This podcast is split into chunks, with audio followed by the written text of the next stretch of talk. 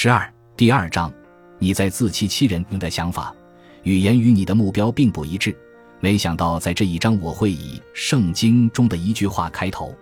科勒卡戴珊曾在社交平台照片墙上发布过这句话：“每一天，这个世界都有让我感到惊喜和愉悦的法子。”这句话引自马太福音第七章第二节：“因为你们怎样论断人，也必怎样被论断；你们用什么量器量给人，也必用什么量器量给你们。”你的想法、语言与你的目标并不一致。在何真的第一次正式谈话中，他就很直截了当地问我对金钱的信仰是什么。我觉得这个问题很奇怪，我从来没有想过这个问题，也从来没有人问过我这个问题。我不知道要怎么回答他。嗯，我不太确定，有压力吧？缺钱让我感到了压力。继续，他说，钱很容易就没了。我说，我没办法按我的想法花钱。感觉很糟糕，这是重惩罚。那你看到钱包里的钱时又是什么感觉？不好，好像它妨碍了我一样。反正我也不会有钱。我说着，真笑了。但是他笑并不是赞成我的观点，而是一种不厚道的笑，就像是老师问了孩子一个问题，然后看着孩子绞尽脑汁拼凑答案，享受孩子这副窘态带来的乐趣。好吧。他又问：“那有钱人呢？你对有钱人有什么看法？”这个问题我不需要思考。有钱人就会炫耀。我说：“虚荣、贪婪、自私，只会想着自己。他们买名牌包、开豪车，也不过是为了博人眼球，总是谈论钱啊、奢侈品啊。我一点儿也不喜欢这样。”我说完这些话后，气氛变得有些尴尬。我从来没有说过这样的话，这些话听起来有些刺耳。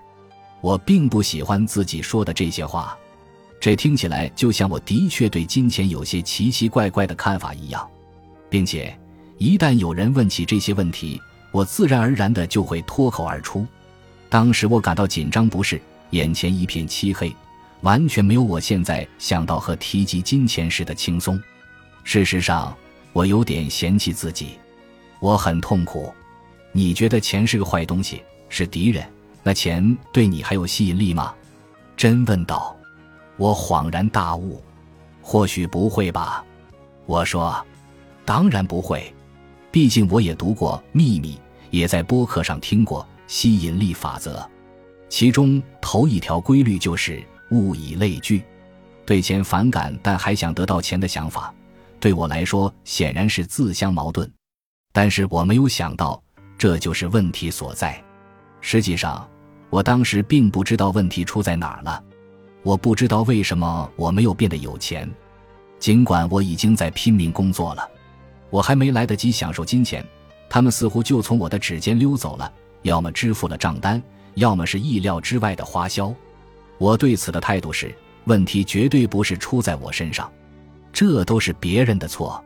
整个社会体系都被人为操纵着，而像我这样的人永远都没办法让这个体系为我的利益服务。你认为世界上有做好事的有钱人吗？真问，呃，可能有吧。我说，我觉得这样的人少得可怜，但是我知道这样的人还是存在的。我想到了比尔盖茨，从二零一三年起。他已经向各种慈善机构和社会事业捐款超过二百八十亿英镑，用以支持健康和教育事业。从逻辑上，我是知道这一点的，可我就是感觉不到，就好像比尔盖茨是个特例一样。毕竟，富豪们也承担得起这些社会责任，他们可是超级亿万富翁。像这样规模的捐款，就要向亿万富翁索要，这是他们欠我们老百姓的。我们是百分之九十八的那部分人。我记得那次谈话结束后，针对我似乎有些冷漠。我只是花了一笔当时我付不起的学费，希望可以学会如何拥有更多的钱。但是所发生的不过是有人问了我几个问题，对着我暗讽的微笑，然后课程就结束了。我做了些什么？我本来可以用这些钱支付一笔必付的账单的。我太傻了。那些可以让我成为百万富翁，让资金流转起来，让机会显现的锦囊妙计在哪儿呢？或许这根本就不值得。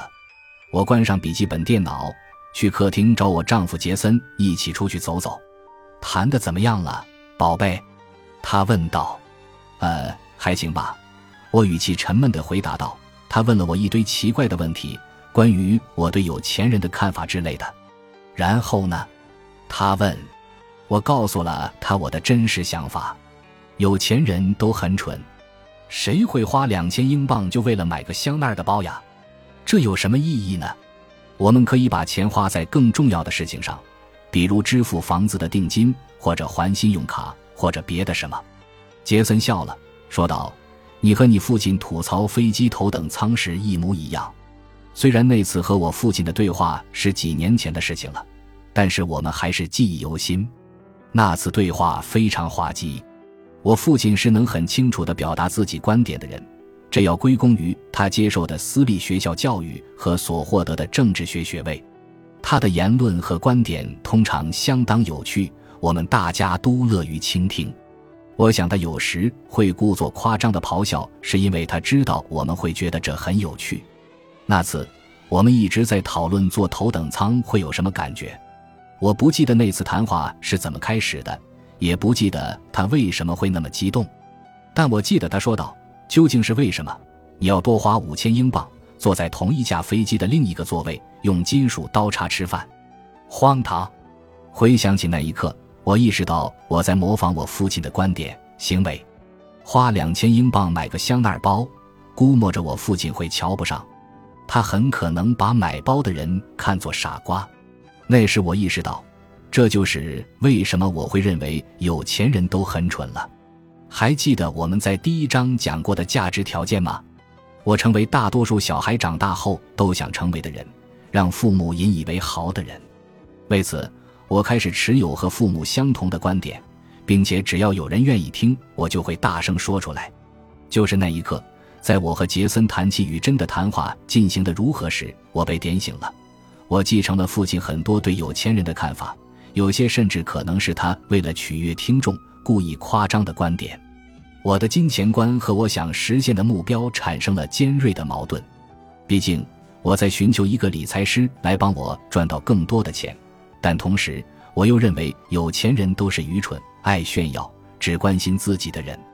即使在我第一次与真通话的几个小时后，我也能看出自己的言论没有任何意义。我的观念和我要达成的目标完全是南辕北辙。我在自欺欺人。我评判别人是怎么花钱的，因此，我下意识的担心人们会评判我如何花钱。他们当然也会和我有同样的想法。如果你还记得关于世界地图的比喻，你就会知道，人们是不会评判你的。但是在当时，我认为我的世界地图就是唯一的地图。这种理念无形之中控制了我，它让我因为害怕给人留下贪婪的印象，不再谈论想挣钱的想法。他让我因为害怕被人评判，在任何方面都失去了对金钱积极的态度。他阻止了我追逐目标，或者让我认为某些目标是不现实的。他让我的财务情况多年来一成不变。本集播放完毕，感谢您的收听，喜欢请订阅加关注，主页有更多精彩内容。